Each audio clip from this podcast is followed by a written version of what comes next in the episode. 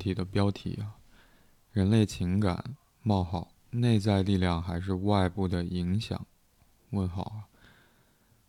还有一个小问句啊，如何找平衡点？描述是人类情感是一个广泛而深刻的领领域，其受到内在和外部因素的共同影响。许多人认为情感源自内在的体验和修炼，是心灵和情感健康的重要组成部分。然而，我们也不能忽视外部环境、社会因素和他人的影响对我们的情感的塑造。对于个体而言，如何在内在修炼和外部环境之间找到平衡点？问号。我们是内在，我们是在内心的沉静中获得安宁，还是依赖外界的认可来获得情感的平衡？问号。这种平衡如何影响我们的心理健康和幸福感？问号。描述就到这里。嗯。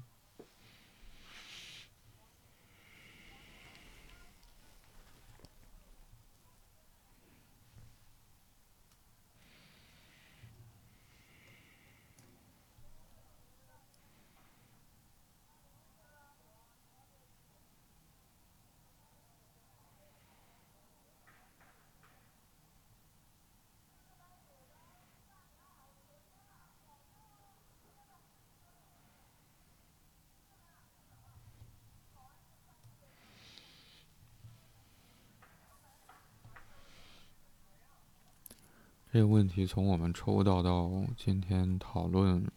录制节目中间，就放了几天了。嗯嗯。我不知道你在，嗯，在感受上会有什么变化吗？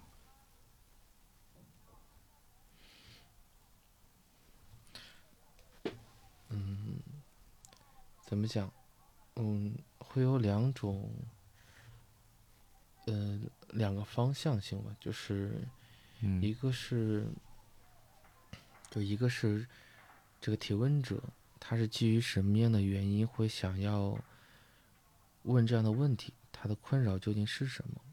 嗯哼，嗯，因为这个问题里边，其实我包括你刚又读，在读的这个过程里边，还是一个那样一个体会是。嗯，这很像是在，嗯，怎么说？它很，它它有点像偏向于一些哲学或者学术的这个部分，或者是一个更像是一种，嗯，加引号的禅修的那个味道多一些。嗯，嗯嗯就是这个个人化的部分，其实是是很是偏少的。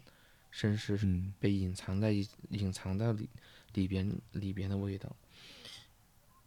因为因为似乎他没有提出过多的观点，而是很中立的描述了一种一种状态或者一种形态，这是一个位置，就是就是指那是什么会让让这个提问者想要问这样的一个问题？嗯，另外一个方向是来自于。他所提出来的这样一个形态，嗯，就是我，就会让我，呃，联系到，比如说过去的一些经验，学习到的一些知识，进行一个，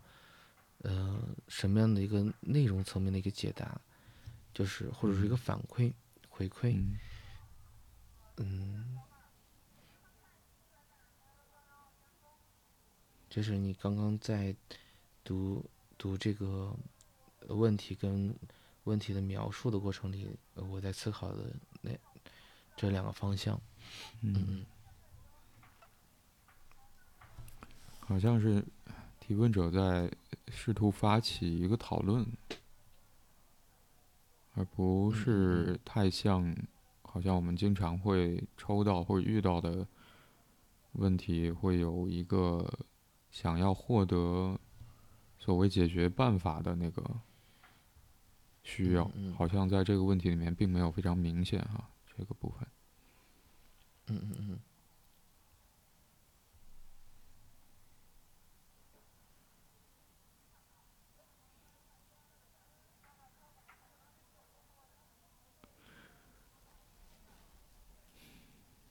我刚才在回顾说，嗯，尤其是阅读提问者在描述，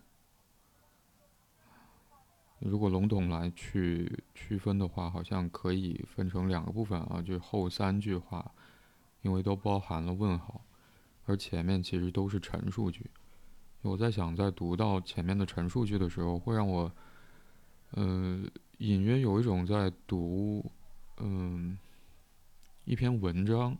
的印象，仿佛提问者在去想要去论述什么，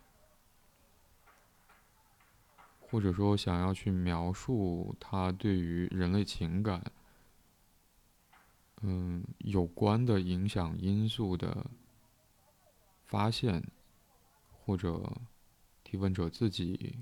的想法或者查到的东西。而我想，如果要没有后面那三个问句的话，似乎前面那三句话比较像是一篇文章的开头，或者说，好像可以引发一些，嗯，就是论述吧，我会觉得。嗯嗯嗯嗯。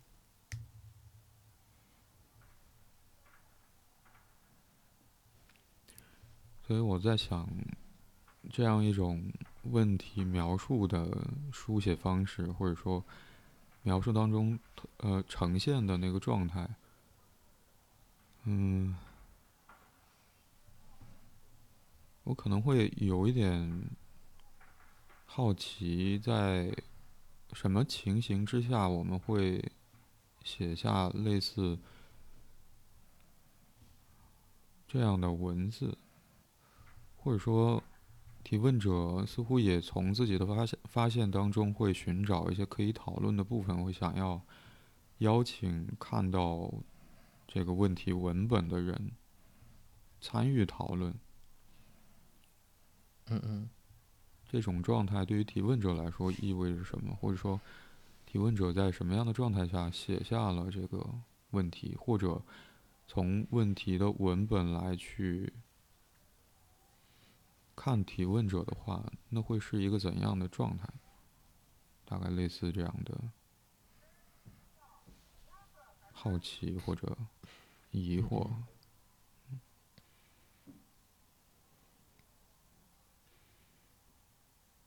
是，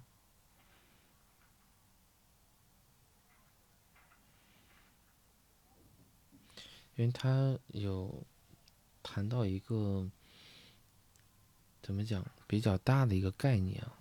就是人类情感。嗯嗯，就像他所说到的，就是这是一个广泛而深刻的一个领域。嗯嗯，就是怎么讲？这很像是一个，就很像是一很像是一个学术概念。嗯，但好像。这个又对于，比如说，落实到某一个个体或者某一个个人而言，嗯，就有有着一个什么样的一个连接的关系？似乎这个这个是一个很微妙的。嗯，如果让我来讲，怎么讲？我会，但是但是这里面可能就就会调动，其实是我自己的一些经验了，就是只一。一般来讲，当开始去找，特别因为他说到一个很重要的一个词是平衡或者平衡点的时候，往往往往这个部分会联系到就是不平衡的时候，或者是不稳定的时候，这个往往对对应上呢，可能人类发展中的很很重要的几个关关键的节点，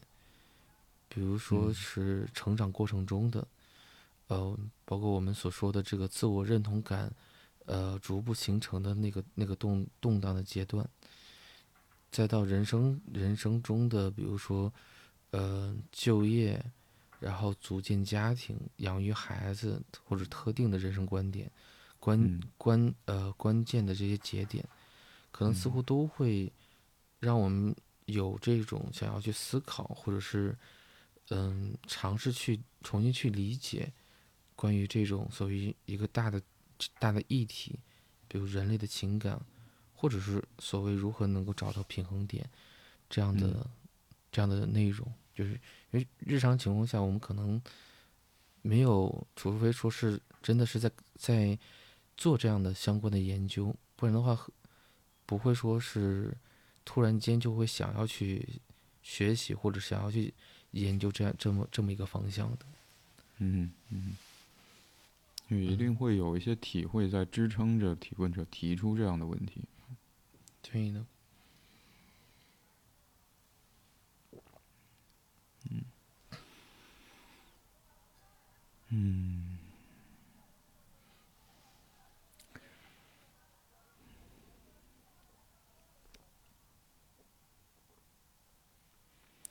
我想提问者在前面的呃论述或者说描述，在没有涉及到嗯想要去进一步讨论的那三个问题，或者说标题当中那两个问题之前，嗯，似乎提问者很明确的会提到两个部分，或者说关于人类情感。是有内在和外部两个共同施加影响的因素。嗯嗯嗯，好像在呃讨嗯描述的那个问题出现之前的内容，似乎也都几乎都是围绕着那个这两个部分来去进行。那第一句话，提问者呃写写下的是人类情感。会受内在和外部因素共同的影响。然后接下来一句是，嗯，许多人认为可能跟内在的体验和修炼有关。然后下一句紧接着是不能忽视外部环境、社会因素和他人的影响。到这儿是前面就在出现问题之前的文字，而其中的内容。和标题其实好像也是一致的啊，就是内在的力量还是外部的影响，人类情感冒号。嗯，嗯，我我我我在，我大概刚才突然想起这么一种说法，或许是来自于。嗯，我暂且不谈来自于哪里啊，就我们到底是否生活在真空中？我想，这个真空是指说，是不是完全外在的现实只是作为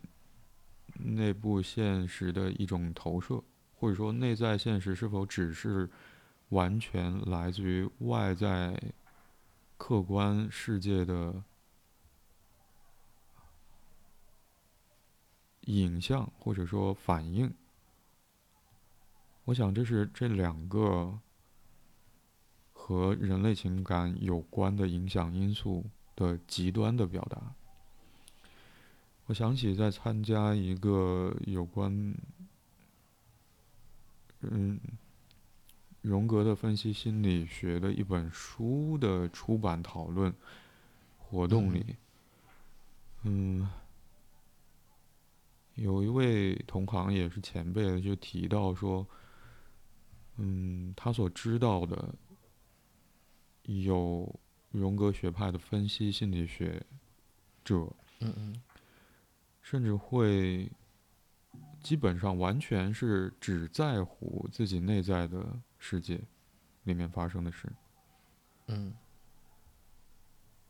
而我想，我最近在读到。埃里希·弗罗姆，他很关注社会文化因素对于人的影响。他所写的东西，似乎他会很强调社会文化因素对于人的影响，或者说，起码是好像有一种想要去平衡，或者想要去表达，我们并不是生活在一个真空里面的。这么一个判断或者说说法。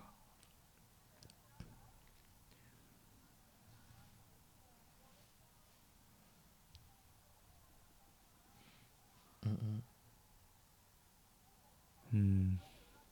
我想这可能是和提问者会想到这两者之间的平衡有关，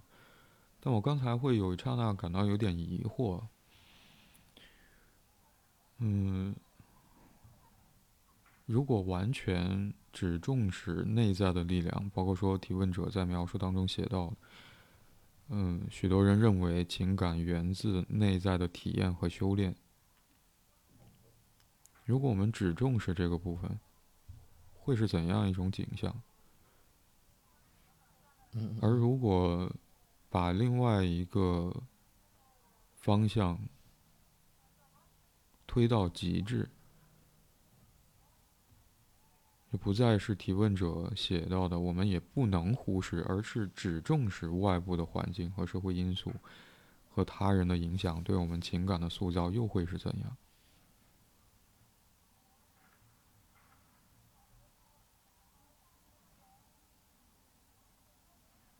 或者说，如果如果我们并不是真的生活在一个真空里面啊，就我们会每天遇到不同的人，或者说我们在日常生活里面会经历各种各样的事情，或者说当我们去和一个群体、某一种社会身份打交道或者接触的时候，或者当我们呃在面对这个世界的时候，也会触及到一些文化。上的内容的时候，我想有没有可能，其实面对到底人类情感是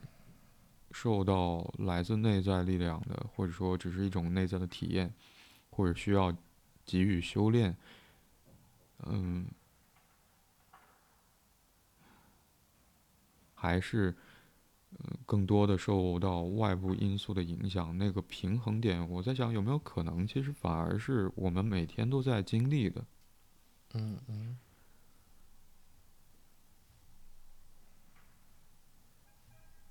如果说我们并不是生活在一个真空中。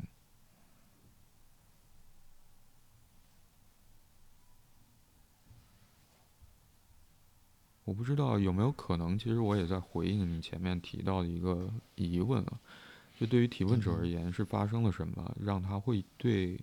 人类情感和有可能相关的内在力量和外部的影响的影那个思考，包括如何去寻找平衡点。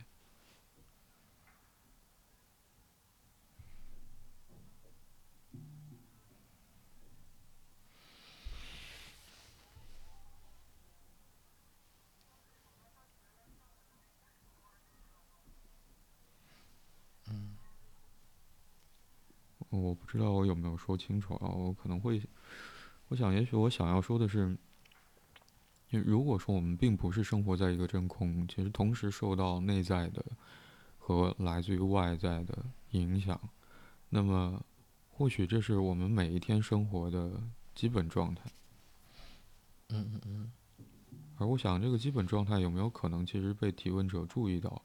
才会想到说。无论是对这个问题进行一点思考，还是想要去提出来引发讨论，嗯嗯，嗯，是的。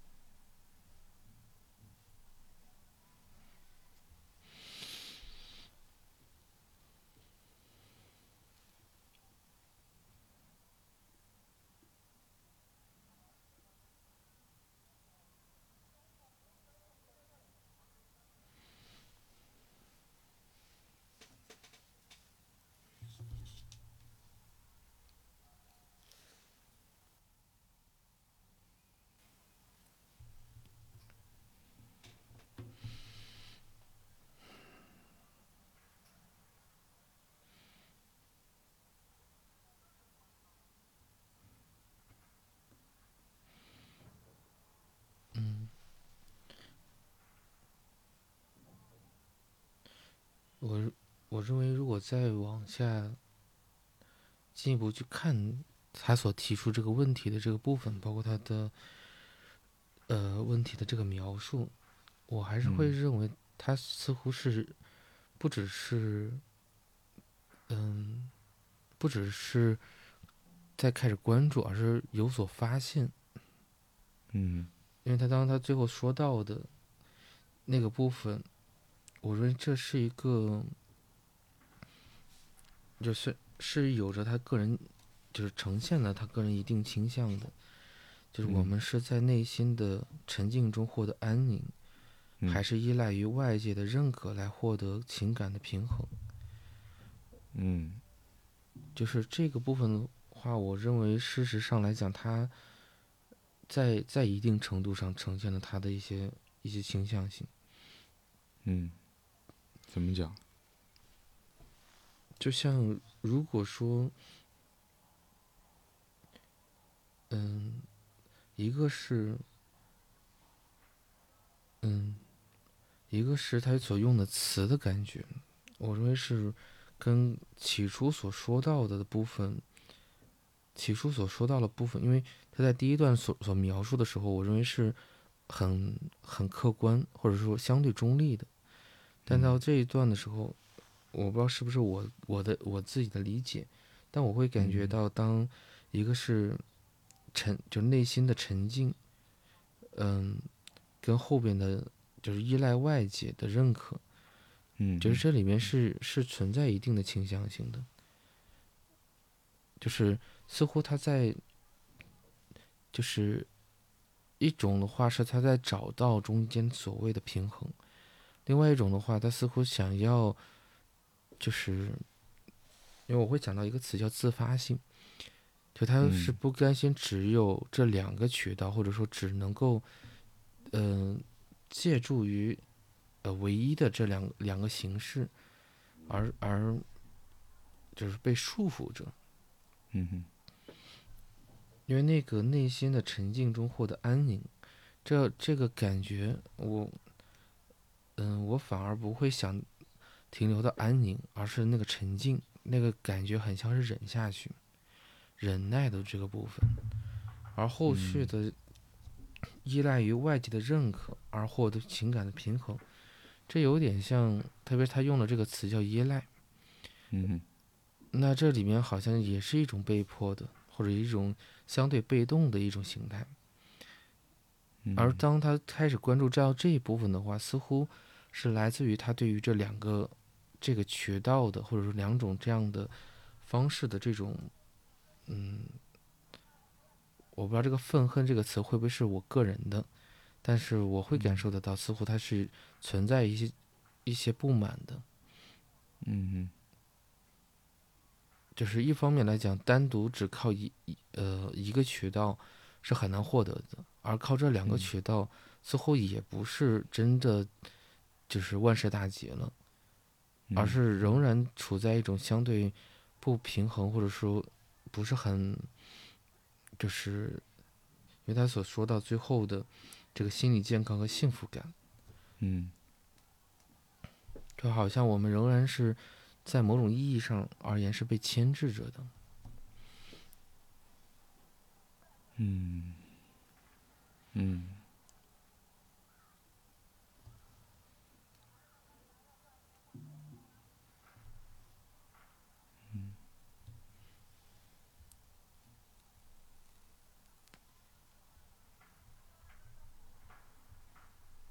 我有点理解你说那个到后面的问题当中，其实反而提问者透露了他自己对于这个平衡平衡的理解或者倾向。嗯嗯。嗯。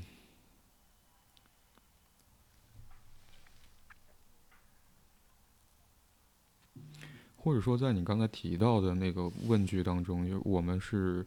在内心的沉静中获得安宁，还是依赖外界的认可来获得情感的平衡？嗯嗯，这句话当中，我在想，好像，嗯，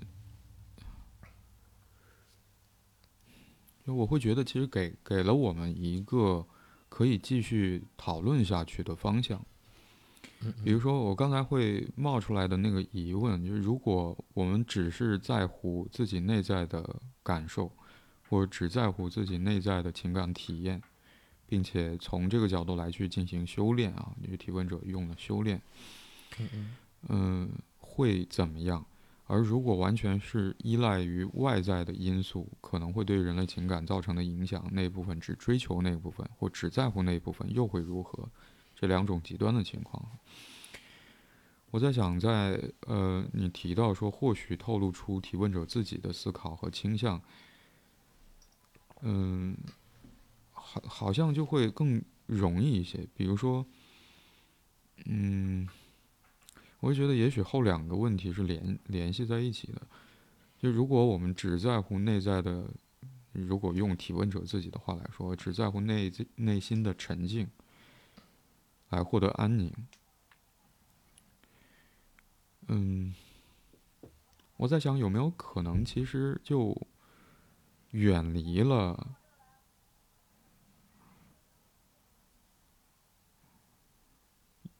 有可能和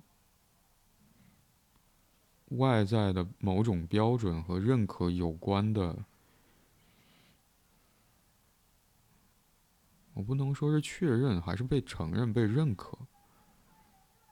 而如果我们只在乎，或者像提问者所说的，只依赖外界的认可的话，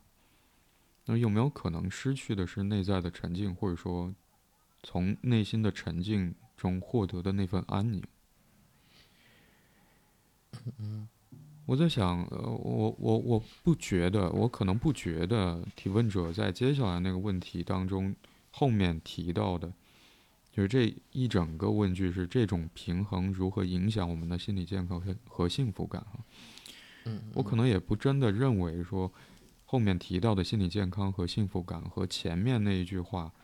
当中就内心的沉静中获得安宁和依赖外界的认可获得情感的平衡有直接一对一的关系。但是在行文的顺序上，我可能会确实有一种猜测的倾向。嗯嗯，因为内心沉静中获得的安宁和心理健康更相关嘛？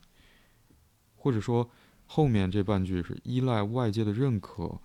和幸福感更相关吗？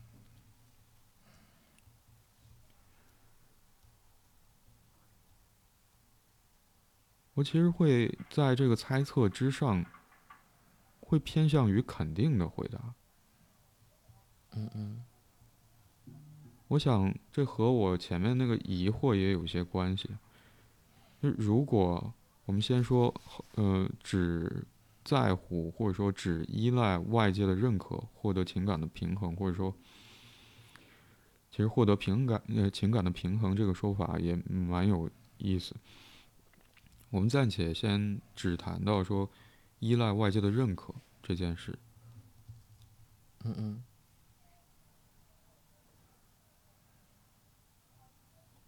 我不知道对于提问者而言，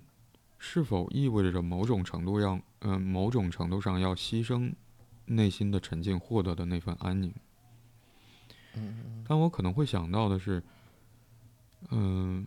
另外一种表达可能会是。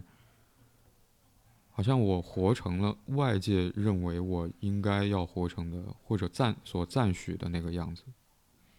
嗯嗯嗯。而这到底是不是我原本的样子，其实不知道，也不好说。但我确实会因为这样的念头，会想到有没有可能，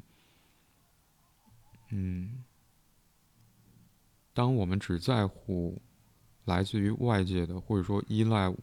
外界的认可的时候，其实某种程度上在远离真实的自我，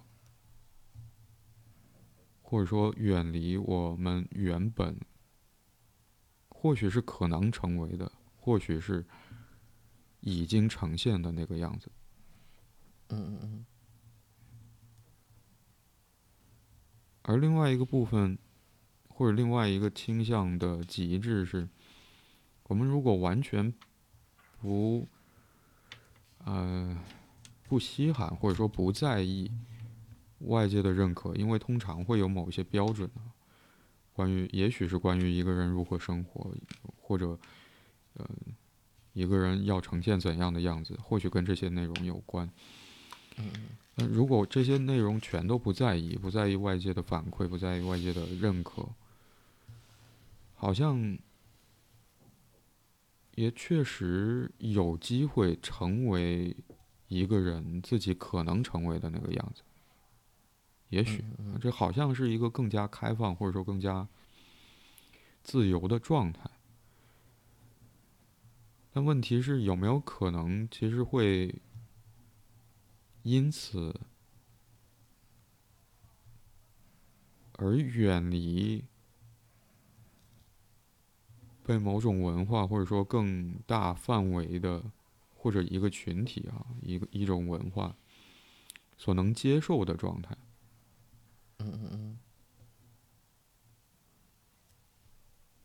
起码是好像和外部环境认可的那个样子，距离很远，因此我可能会想到的是孤独或者说孤立，嗯嗯嗯嗯。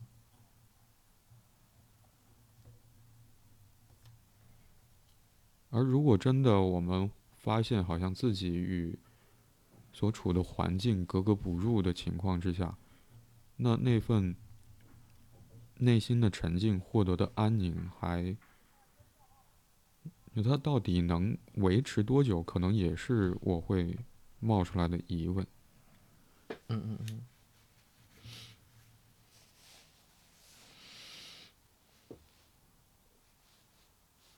所以我其实是会认为，提问者恰恰就在那个维维持住到即将维持不住的那个位置里边，所以他才会，对的，他有有一些犹豫，就是既按照之前的那个安宁或之之前的那种所谓维系得住的那种形态的时候，但这好像他是。知道是要绷不住的，或者说他感知到了危险，但他又不知道，就所谓那个平衡，就是不知道如果平衡打破了，究竟会是一个什么样子，就是有一种既会兴奋不安，也会就是怎么讲，嗯，可能也会，因为更多还是会犹豫。就是因为很多时候我们面对未知的时候，还是会更加趋向于一种保守。嗯，而另外一方面来讲，就是内心里边也对于之前的这个维系，或者说即将可能会发生的变化，是有所判断的。嗯嗯，就是就像他，因为会感觉得到，他既有着对内部的，也有对外部的，而且。就是好像，因为这个里面听起来，因为他一直在用内部的力量跟外部的影响，但事实上来讲，这里面实实际上是缺少了内部跟外部之间的这个联系，就是指的是，因为当内部的力量足够的时候，事实上来讲，不是外部的影响，而是可以影响到外部去，就是嗯哼，但是似乎。在这个提问者的这个位置里边，二者之间是完完全全单独的存在着的，其实并没有这种这个方面的联系。所以我认为他在问这样一个问题的时候，似乎也是在找，就是找到一种所谓的平衡，或者所谓的这时候不是像平衡，反而像是和谐，就是既能够维护着这个内在的力量。呃，就它的一个汇集，或者是它的一个进一步的生成。另外一方面来讲，又不会对外部的环境造成特别大的一个影响。嗯嗯，甚至是所谓的干扰，从而找到了一种所谓的一种和谐的状态。或者说，在这种和谐状态。找到之前，似乎内在的力量和外部的影响之间是截然对立的。嗯嗯。而这个对立其实也透露出两者之间的断裂没有联系，甚至是有，因为你说的对立，对立的话有点，就是水火不能相兼容的状态。嗯，就像，如就像如果你的内部力量，所谓的内部力量过大，好像外部的影响就就会，呃，很少或者几乎不存在，或者说。是这种此消彼彼长的这种状态，但，但事事实上来讲的话，呃，不应该是这样子，或者说它，就是从现实角度来讲，就是它并不是这样的一种关联的关联的形态，而是在于，当你有，而是在于当你有力量之后，嗯，当你有力量之后。你就可以会适当的去影响到你的外部环境，你外部环境会跟你你的行为举止其实是息息相关的，嗯，而你的内外内在力量事实上也跟外界环境对于你的，比如说认可那些反馈那些反应，其实也是有很大关联的，因为你没有办法独立的，比如说肯定你自己。因为那个其实实际上是有点飘，嗯，比较飘渺的。嗯，在在你刚才说那段话的时候，我注意到提问者写的刚好是在中间的地方，他写这么一句话啊：，就然而在提到外部环境的时候，他写到说，然而我们也不能忽视外部环境。社会因素和他人的影响对我们情感的塑造。嗯嗯。我刚才在想，嗯，嗯，我在想，你好像体会到的提问者关于人类情感受到内部力量、内在力量和外部影响之间缺少联系的那个地方发生了什么？嗯嗯嗯。嗯，我可能会再次想到说，我们不不是生活在真空这件事。嗯，或者说，当我一边听你刚才提到那个中间的缺少联系的状态，内外两个部分。在看到那句话的时候，我在想有没有可能那句话其实反映的是，或者说提问者想要去表达的是，我们其实，在文本当中没有办法直接看到的事情。比如说，呃，我之所以会这么说，是因为我想到说，我们不是生活在真空是怎么发生的？嗯，也许。我想到的是，在我们上学之前，或者说去呃幼幼儿园之前，或者接触到更广阔的世界之前，其实生活在家庭内部。也许在家庭内部，或者了不起了，就到楼下转一转，但更多时间是生活在家庭内部的这个情景里面发生的事。就我会觉得，也许。那个不是真空，其实在这个阶段就已经发生了。比如说，嗯，我想当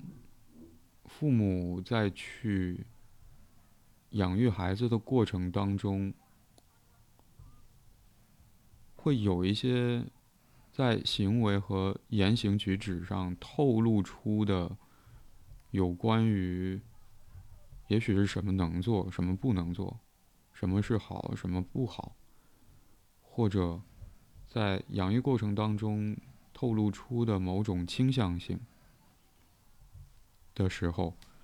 我在想有没有可能是更大的环境，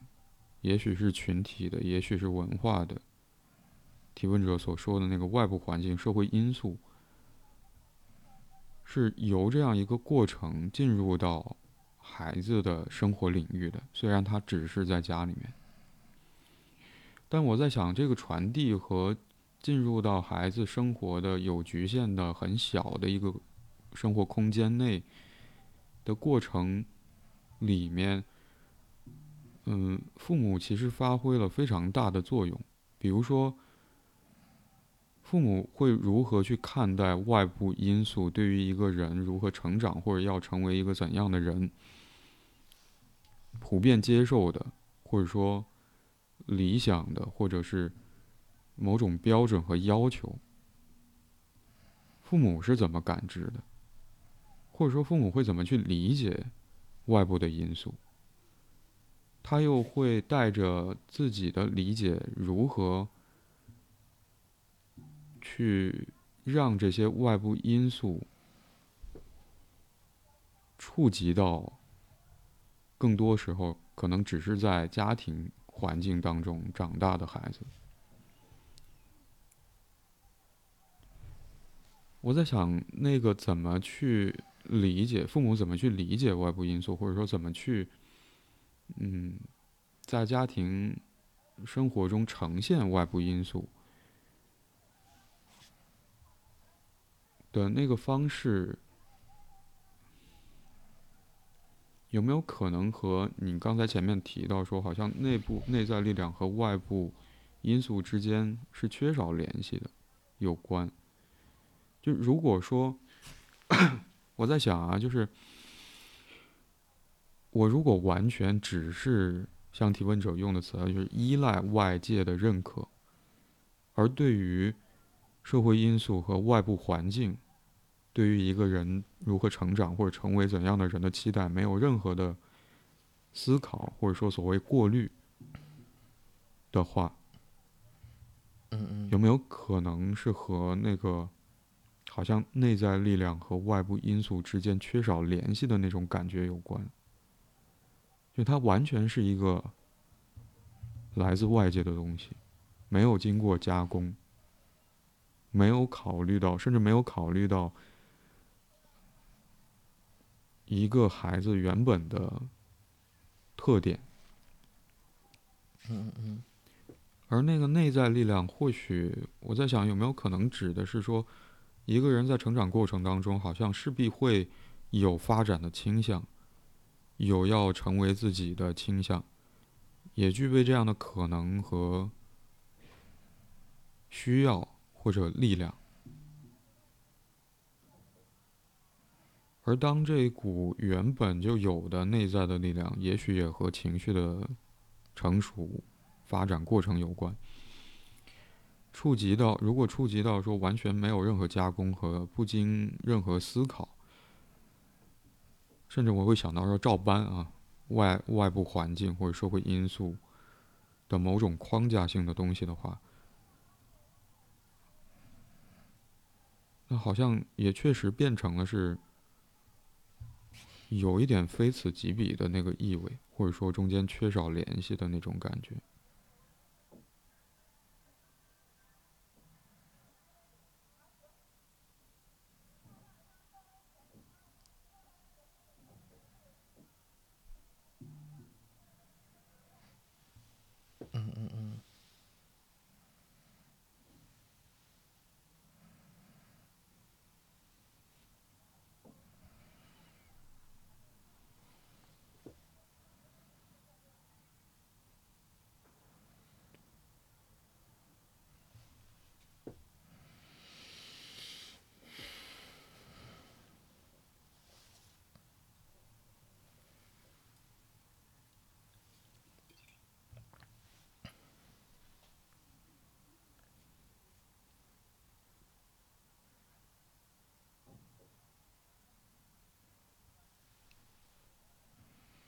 他用的是塑造啊，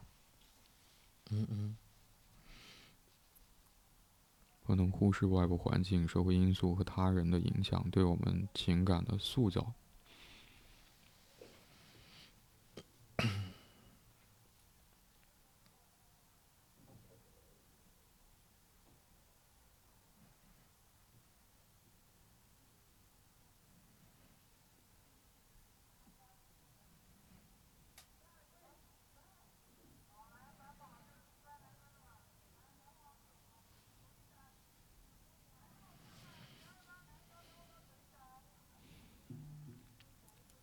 刚想起，我在兼职的机构里面，最近做分享的时候，哎，到底是年终了，嗯，常规的案例讨论的工作也告一段落，然后大家就想要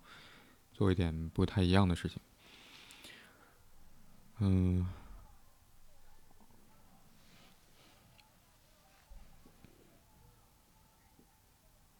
我在分享的内容可能很集中的建立在弗洛姆很久之前写的一篇短文，啊，哎，没那么短。嗯，题目是精神分析的危机，而另外一个参考的内容是弗洛伊德在一九二零年写的，他发现。有死本能这回事儿的那篇文章，超超越快乐原则。嗯嗯嗯。嗯，我会觉得，因呃，因为当然，弗洛姆写那篇文章，其实在当然是在那个超越快乐原则之后。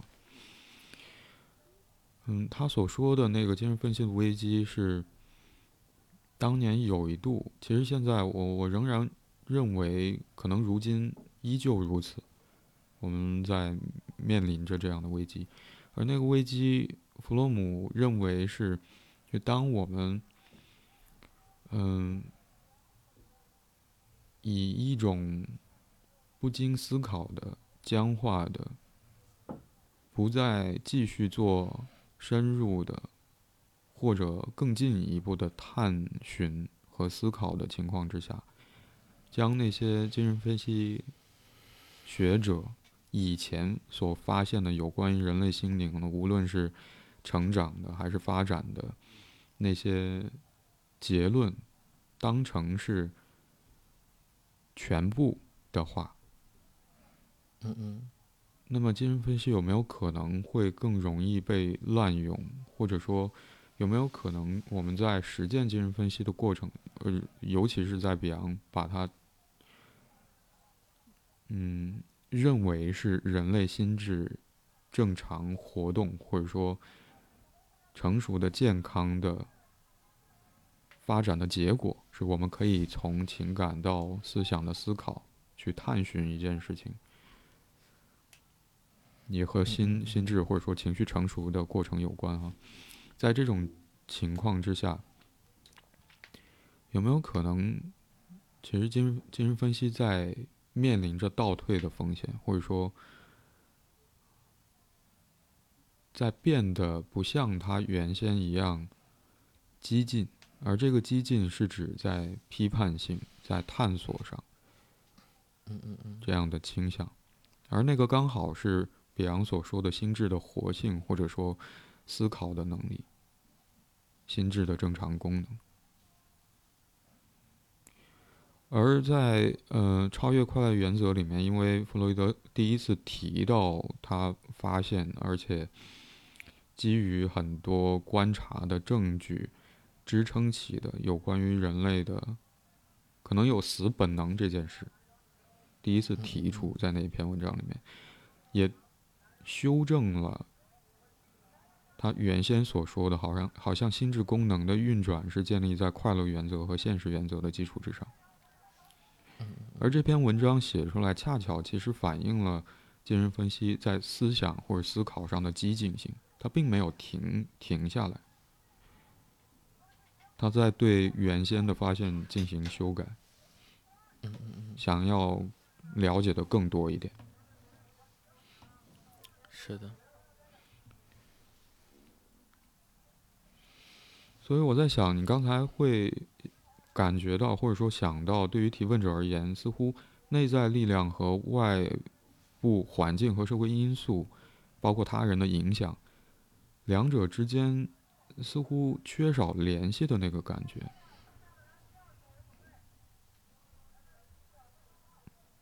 嗯，我在想。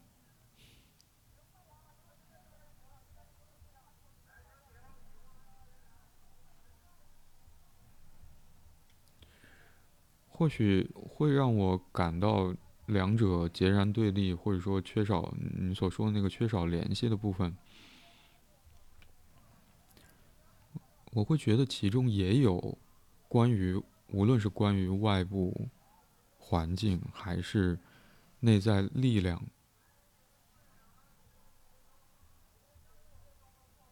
就好像说我知道了有这些东西，就没有进一步的，或者说就就此停住了。嗯嗯。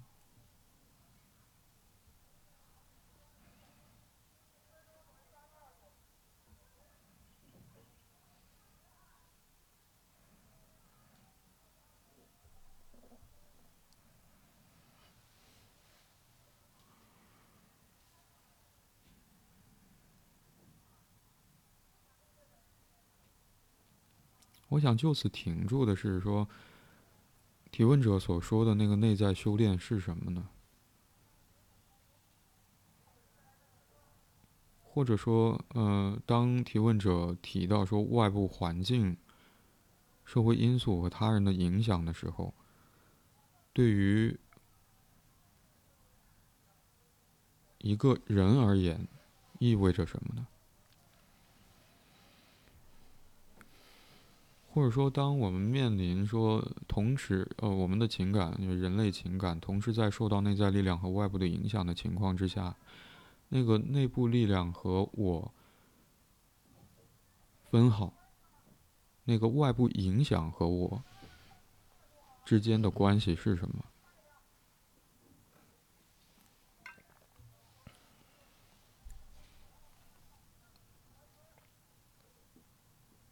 而不仅仅是说，好像我不得不要去靠向其中一方，或者说不得不忙于在两者之间去寻找一个平衡点，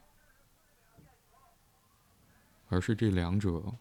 分别与我到底是何关系？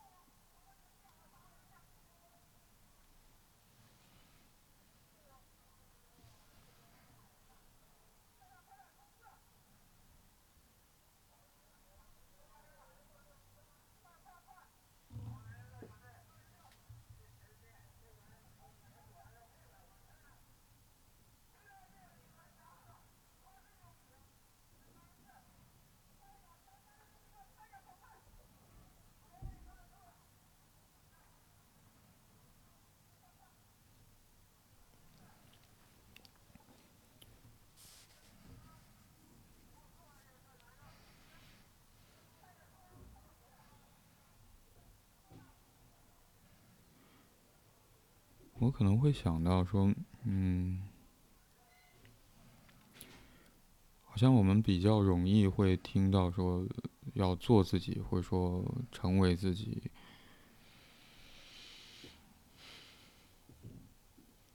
我想这是从一个人的发展角度来去谈他与自己的关系啊。嗯嗯。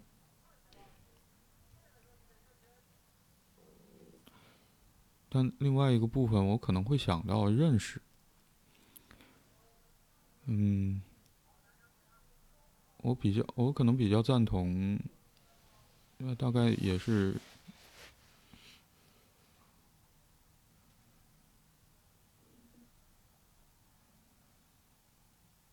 呃，应该是啊，弗洛姆对于弗洛伊德的工作的理解，就似乎在弗洛姆看来，弗洛伊德提出了一个问题，就是在自我之后，你是谁？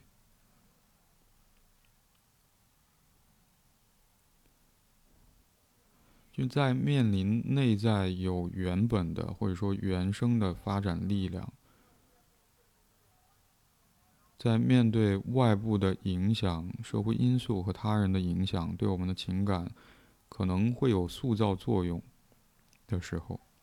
嗯嗯，对于我们个人而言，发生了什么？而发生的事情又有什么意义？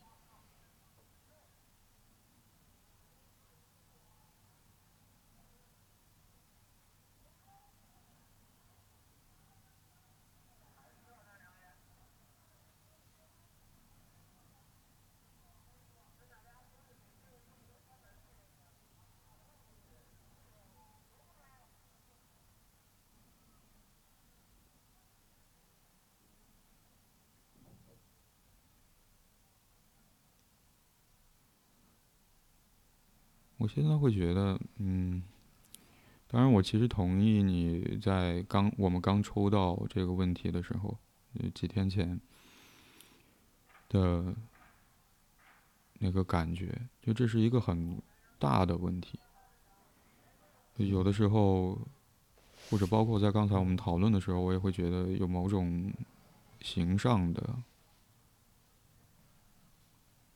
甚至有一点点。远离具体生活的那个印象，但我刚才会感到说，啊，因为这好好像很适合作为一年的结尾或者一年的开头去讨论的一个问题。嗯嗯，包括说我刚才也会其实想到一些非常具体的事情，就当我们。我会觉得和某种不安有关，就无论是面对内在力量，还是外部的影响。嗯嗯。嗯，我到底能不能是我这个样子？我会觉得其实是跟这个疑问有关的。比如说，我会想到的非常具体的事情，像是，嗯，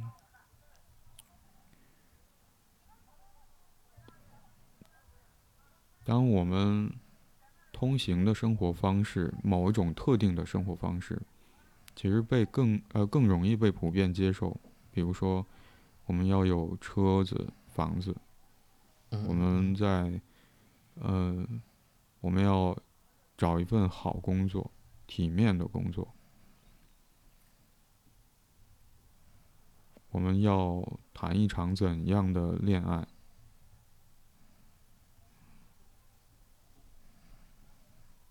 等等的时候，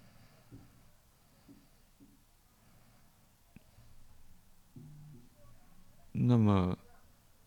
和这些更普遍被接受的生活，或者被赞许的生活状态，或者说一个人的样貌，我们如果和这个样貌有出入的话，可以吗？行吗？我能和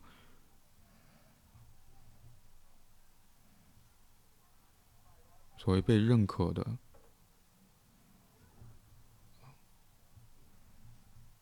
来自于外界的认可的样子不一样，可以吗？嗯。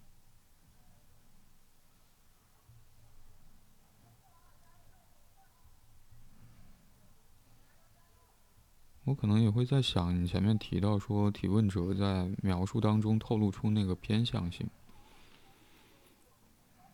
嗯，如果说我们能够去确认，或许这也依赖说，把更广阔的世界当中普遍被接受的那些文化因素的内容介绍给我们的父母。如果在他们经过思考和基于对我们的了解加以调整和改变的情况之下介绍给我们，而后来这也成为了我们去可以在内在对自己成为可能成为的样子或者所做的事情给予认可的情况之下。我我我想在这种前提之上，才会有提问者所说的内心的沉静中获得的安宁，就仿佛嗯，这样也可以，或许就和提问者后面提到说依赖外界的认可之间就有了某种联系的感觉。嗯嗯嗯，我知道大家都认可什么，但或许。嗯，我与此有些不同，但好像也行。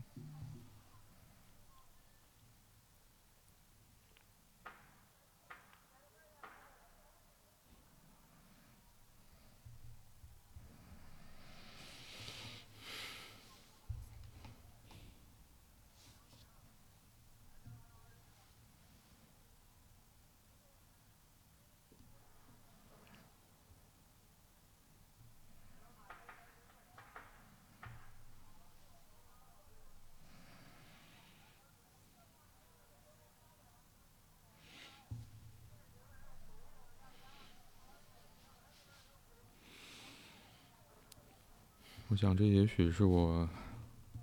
我很庆幸我们没有跳过这个问题。嗯嗯，也许这是我最后想要说的，对于今天讨论的这个问题。嗯嗯，嗯，